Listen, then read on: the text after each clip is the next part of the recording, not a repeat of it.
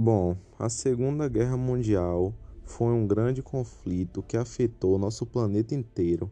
Até hoje não se sabe o número de mortes causadas, diretamente e indiretamente, pela guerra, mas as estimativas são de 50 milhões a 80 milhões de mortos. Muitos alemães não satisfeitos com a derrota. Para quem não sabe, a Alemanha saiu derrotada na Primeira Guerra Mundial e com isso teve que assinar um tratado chamado Tratado de Versalhes, que foi imposto pelos vencedores, e com isso a Alemanha perdeu vários territórios e foi proibida de ter um exército com mais de 100 mil homens. E ainda teve que pagar uma indenização para os países vencedores. Com isso, acabou com a economia do país. Daí ocorreu a chamada Grande Depressão, que foi a maior crise da história. Foi quando a Bolsa de Nova York quebrou, destruindo a economia do mundo capitalista. Com isso, duas correntes ideológicas opostas que já existiam começaram a ganhar muita força. A primeira era a democracia.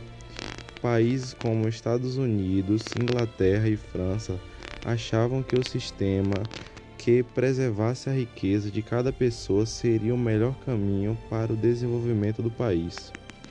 A segunda era o totalitarismo, que pregava que o país precisava de um líder supremo que concentre todo o poder e diz tudo o que o povo deve fazer. E sim, estamos falando sobre a ditadura. Com o final da Primeira Guerra, a Alemanha deixou de ser um império e virou uma república.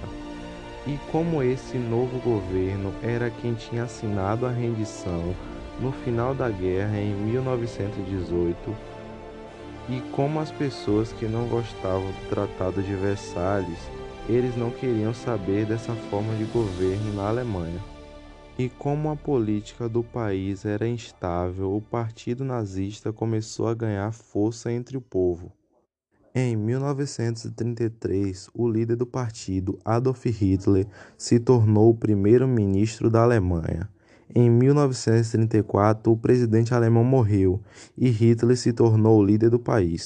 Com isso, o mundo foi dividido entre democráticos totalitaristas da direita, democráticos totalitaristas da esquerda e democráticos capitalistas, e o Japão, que era um império. Voltando para o governo de Hitler, ele chegou no poder com dois discursos, um pregando sobre a superioridade da raça ariana e o segundo discurso era sobre renegar o Tratado de Versalhes, que obviamente só prejudicava a Alemanha. Como Hitler queria que o país se tornasse a maior potência do mundo, o primeiro passo era acabar com o tratado. Com isso, ele estava investindo no exército alemão, quebrando uma das regras do tratado. Com o país evoluindo, Hitler estava à procura de expandir o país territorialmente, anexando a Austrália à Alemanha. Logo após, ele tentou invadir a Polônia. Hitler mais uma vez demandou que a Polônia entregasse Danzig. Dessa vez, a França e a Inglaterra declararam de maneira explícita que eles iriam declarar guerra se Hitler tentasse atacar a Polônia. Mas esse era o plano de Hitler desde o começo: vingar a derrota da Alemanha na Primeira Guerra Mundial, pensando que a guerra faria o país se tornar uma grande potência. Com isso, ele não deveria cometer os mesmos erros, tendo que combater a França e a Inglaterra de um lado e a Rússia do outro fazendo assim um acordo de não agressão com Joseph Stalin, líder da União Soviética.